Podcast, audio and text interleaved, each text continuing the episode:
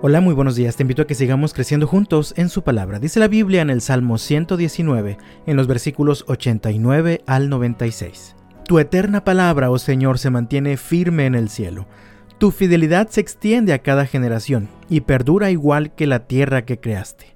Tus ordenanzas siguen siendo verdad hasta el día de hoy, porque todo está al servicio de tus planes.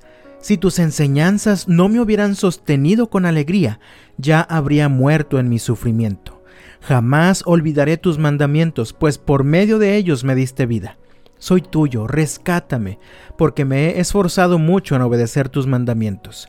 Aunque los malvados se escondan por el camino para matarme, con calma mantendré mi mente puesta en tus leyes.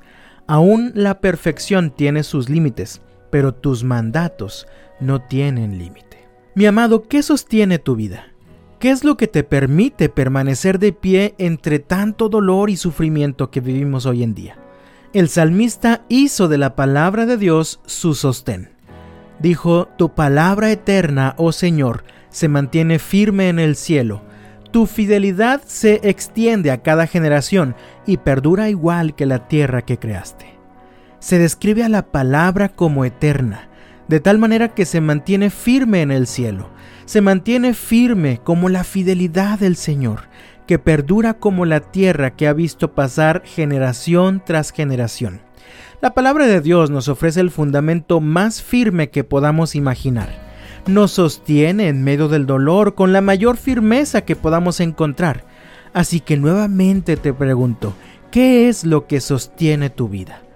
El salmista afirmó, si tus enseñanzas no me hubieran sostenido con alegría, ya habría muerto en mi sufrimiento.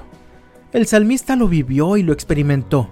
Cuando el sufrimiento llegó a su vida, fueron las enseñanzas de la palabra lo que lo sostuvieron, y lo sostuvieron con alegría. ¿Cómo es posible vivir con alegría en medio del sufrimiento? Solo cuando dejas que la palabra de Dios te sostenga, solo cuando estás dispuesto a creer y a confiar que la palabra de Dios es siempre verdad. Solo cuando estás dispuesto a confiar que el Señor conoce lo que es mejor para ti, para tu vida y para tu familia.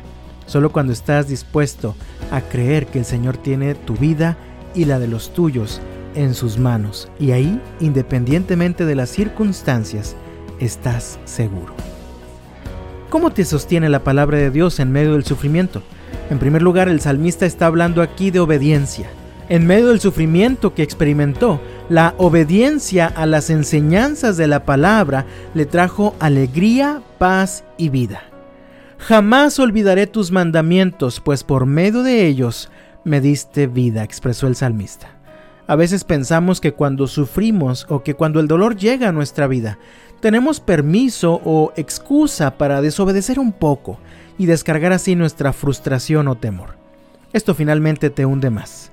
Sé fiel al Señor en medio del sufrimiento y deja que Él te sostenga con su palabra. En segundo lugar, la palabra de Dios te sostiene cuando confías en sus enseñanzas en medio del peligro. El salmista expresó, aunque los malvados se escondan por el camino para matarme, con calma mantendré mi mente puesta en tus leyes. Por eso es muy importante, de hecho es esencial, que te mantengas cultivando tu relación personal con Dios.